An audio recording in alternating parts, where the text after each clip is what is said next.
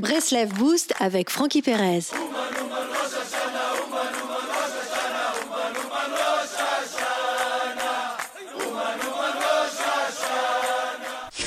Nous sommes le 10 Tevet, un jour qui porte en lui la mémoire du siège de Jérusalem et, le destin scellé du temple, tel que souligné par le Khatam Sofer. Mais c'est aussi un jour marqué par la Iloula de Rabbi Nathan de Breslev, le gardien fidèle des enseignements de Rabbi Nachman.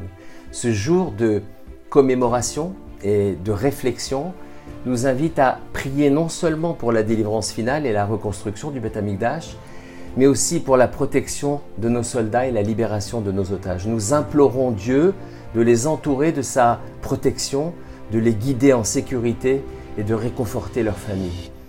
En cette journée, nos, nos cœurs et, et nos esprits se tournent également vers l'espoir et la foi, thèmes centraux de Rabbi Nachman.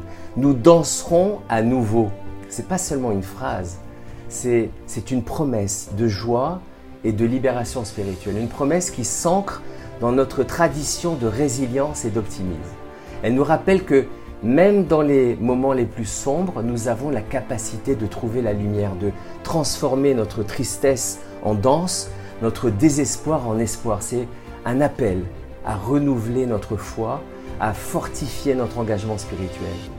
En ce 10 Tevet, les amis, nous honorons donc non seulement le passé, mais nous tournons aussi nos regards vers l'avenir avec espoir et détermination, portés par la conviction profonde que grâce à notre foi et nos actions, nous danserons à nouveau dans un monde transformé par notre unité et notre développement spirituel.